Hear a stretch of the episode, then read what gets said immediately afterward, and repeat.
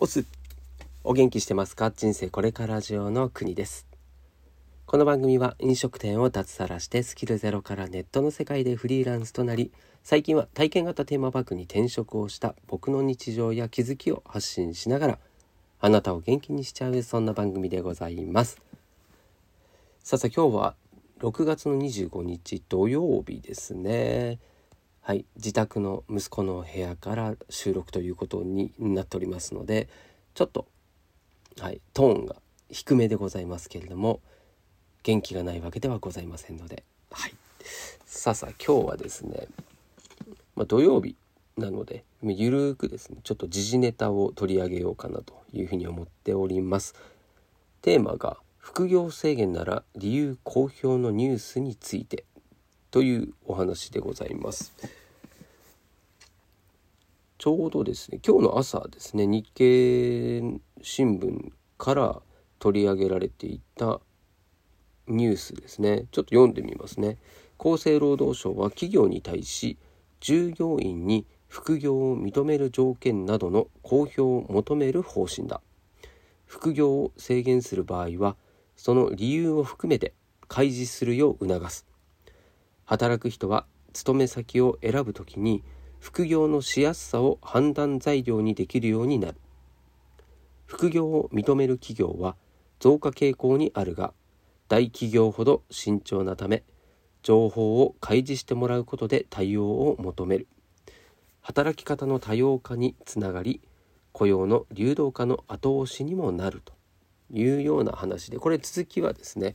えー、日経新聞の会員の登録をしなければいけないよということになってます。はい。一応リンク貼っておきますね。で、まあ、この報道というかニュースですね。まず副業の制限っていうところ。これは副業を禁止している会社もまだまだあるということを言ってるわけですよね。うん、あとはね公務員は副業禁止ですよね。なので、まあ、この部分からですねまずはその副業が禁止されている制限されている、まあ、こういった企業に対してなんで制限してるの？なんで禁止してるんですか？っていうのをですねその理由を、公表してくださいというふうにね厚生労働省が、まあ、発言してるわけですよね。つまりこれは、うんまあ、大企業もそうですけれどもその理由をね決め決めるというか理由を何何らかの理由をですね、えー、まあ、例えば新しく入る人もしくは今いる従業員に伝えなければいけないということになりますよね。うんまあ、これはその外外側に向けてもそうだし外側に向けてということは内側の人たちにも当然同じように伝える必要があるわけですよね。これをだから僕見た時はまあそのまだ副業自体をねこう禁止しているところが結構あることにも衝撃だしその副業をね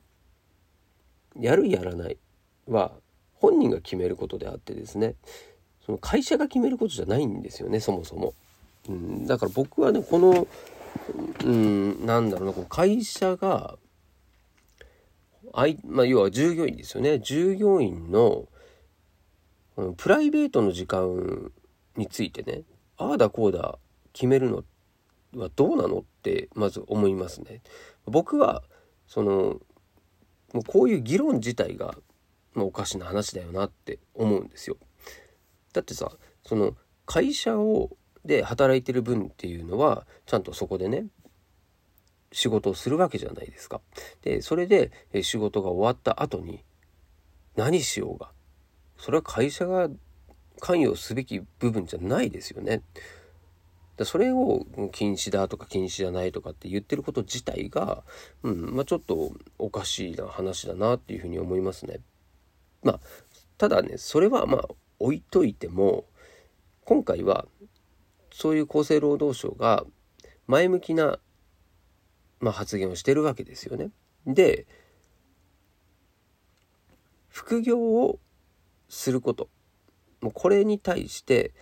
まあ、理由を言うってことは要は禁止できないよっていう流れになってるわけですよね。うん、であればね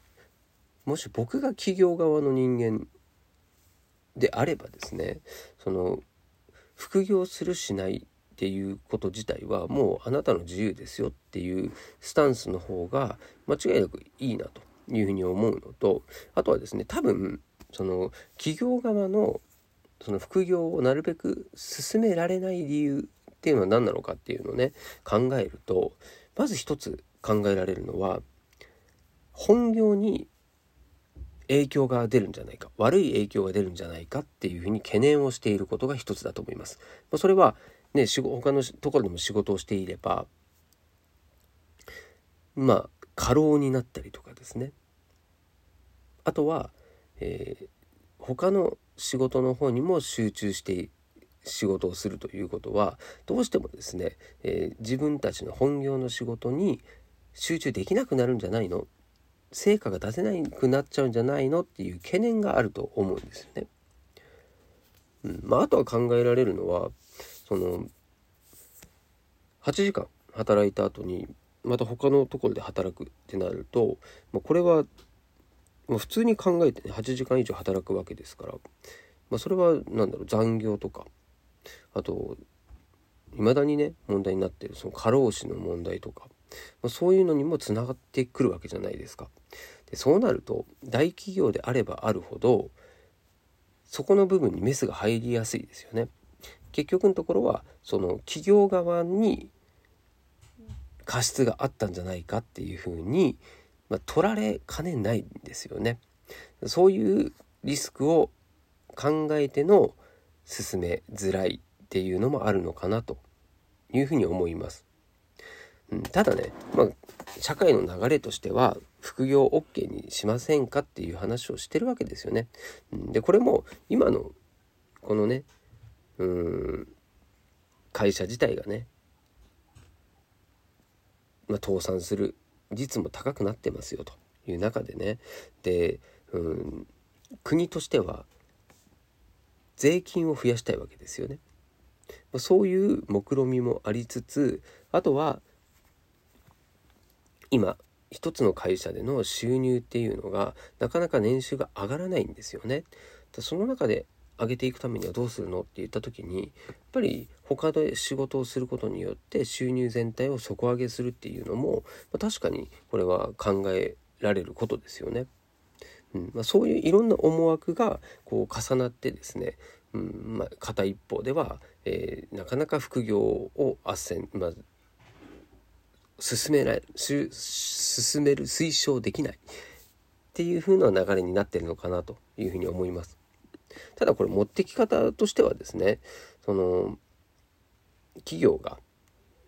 まあ、うまくやるんであればその本業とのシナジー効果を生むような、えー、進め方っていうのもできるのかなと思うんですけれども、うんまあ、実際やってるとこもあると思うんですけどね。その本業の仕事に副業の仕事のスキルとかが逆に生かされてっていうのもあるじゃないですか。でそれはうん副業をすることによってデメリットだと思われていたこう他の仕事をすることによって例えば過労もしくは集中できないとかね、まあ、そういった問題点も懸念としてはあるんだけれども逆に副業をして全くね例えば違う分野で働きましたとそこでの経験とかスキルっていうのが本業に活かせればいいよねっていう考え方もこれはできますよね。うん、なので必ずしもその副業がね悪い方向に進むっていうふうには考えられないんですよね。まあ、あとはね僕はですよ単純にうん今の仕事以外でも他に仕事をしようとしているその人のその意気込みだったりですね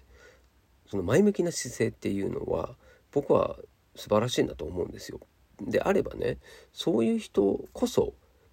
本業でも働いてもらいたいと思うしなんならねもうそのもし本当にその人にこう本業一本でやってもらいたいっていうんであればその副業でやってる分の、えー、例えば収入をね増やしてあげるとかそういうことも、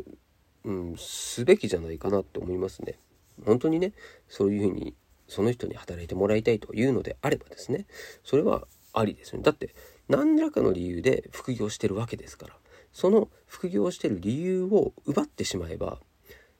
いいわけですよね。うん、そういう考え方の方が僕は健全なんじゃないかなというふうに思いますね。うん、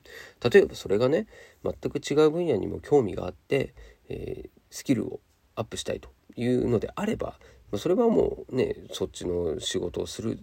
っていうのがまあいいと思うんですけどもまそうじゃなくてねほんと収入のためにとか言うんであればねまそれはもうちょっとねプラスアルファの、ね、収入を増やしてあげてもうそこ一本でいくというのもありですよね。はい、であとちょっとこれは話若干ずれるんですけどその副業をねみんなに進めていくっていう、まあ、そういう考え方になることによって会社自体がですね例えば残業しがちの会社っていうのであればそれはこの副業をうまく利用してですねその残業自体をまずはなくす方向に会社の仕組み自体を作り直すっていうことをするきっかけになると思うんですよね。だってその副業やりたいっていう人がいても残業とかが多くて副業ができませんっていう状態があったとしたらこれは会社にとってもそうだし本人働いてる人にとってもメリットはないじゃないですか。であればね残業をゼロにするように持っていってですねそれで定時で上がって他に副業しますっていうような形の方が生産性も上がるしそして本人もまだ収入を増やしたいということで増やしたいんだったら他で副業してくださいねっていう方がですねなんか形としては良くないですか？残業してですね同じ作業をしてってなるとその残業代分が発生するしでもこれがですね定時で終わる終われるように仕組みを変えるっていうふうにすればあ今まで残業させてた分を削減できんじゃんってなりますよね。ってことは人件費を削減できてさらにその人も収入増やしたいんだったら今まで残業してた分を他の仕事にしてくださいねっていうふうにすればですねそれは形としてはいいんじゃないかなと。で副業した部分でね新しいスキルを身につけてそれを本業に役立たせるっていうような形になればなおいいですよね。はい、そういう考え方になっていくのがね副業のこれからの未来としてはいいんじゃないかなというふうに思います。うん、あとね、うん、以前もお話ししたと思うんですがこの自分がね副業することによってのメリットってそういうスキルだったり収入だったりの以外にですね節節税の対策にもなるんですよね。なのでそのただ単に自分がね収入が少ないから副業しますっていうようなことよりもですねもっと広い目で見て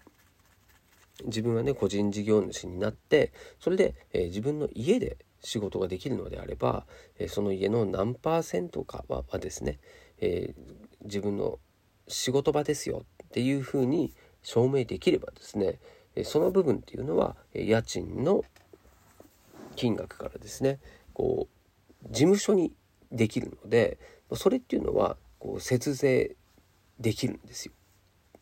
ね、だ家賃の何パーセントは仕事で使ってるのでこの部分は控除してくださいよっていうですねもうそういう形を取れるわけですよね。うん、経費になるってことですね。だそういうことも利用としてはできるのでなのでねその従業員としてもその本当にちゃんとしたビジネスとして副業をやらなくてもいいので、うん、そういったメリットを生かすっていうのも、まあ、賢いやり方かなというふうに思います。はい。まあそんなこんなでねこう副業をするっていうことが社会としてはねこう副業を進めていくような流れになっていますけれどもその流れ自体はすごいいいと思います。なのであとはですねこう副業する人はこう会社に頼らないで自分で稼ぐ体験をするっていうこと自体をですねちゃんと目的にして、えー、まずは取り組んでいただけるといいのかなというふうに思っております。何にせよですね、まあ、副業をするということはですねこう体に何かしらのですね影響があると思うんですよ。そういう部分でとにかく無理をしないようにするというのを心がけてほしいなと思います。で僕もねなんだかんだ副業とかしてますけれどもそのまず会社が副業を認めているのかどうなのかっていうところは今後も結構注目すべき部分かなというふうに思いますので、うんまあ、なんかそのそういう文言を入れていたりそういう取り組みをしてるということはこう情報感度が高い会社っていうのも伺えるしあとはですねこうそういった情報に対して反応が早いんですよね。そういう会社っていうのは実を言うといい会社なんじゃないかなというふうに思いますので、まそういうですね見方で会社を選ぶっていうのも一つ大事な要素かなと思います。ななんとなくねこう見た目とかうん例えば人事の人の人柄とか、うん、あと場所とかですかね近い遠いっていうのもあると思うんですけれども、まあ、そういったもろもろをこう踏まえた上でですねこういろんなねこう副業に対してもそうだし自分がうまくやりくりできる方法っていうのも考えていきましょうやというようなお話でございました。はい。まあ僕も副業は賛成ですし、うん、副業をうまく自分の生活に活用する利用するっていうのが大事かなというふうに思っておりますので、ね、はいまあ、僕も自分の副業のこととかも今後もですねこの放送でお話ししていこうと思いますのでね、うん、脱サラしたいとかあとは副業したい独立したいなんていうふうに思っている人はですね今後もそういったジャンルの話をしていこうと思いますので是非聞いていただけると嬉しいです。はい。ということで今日も最後までお付き合いいただきましてありがとうございます。お届けは国でした。したっけね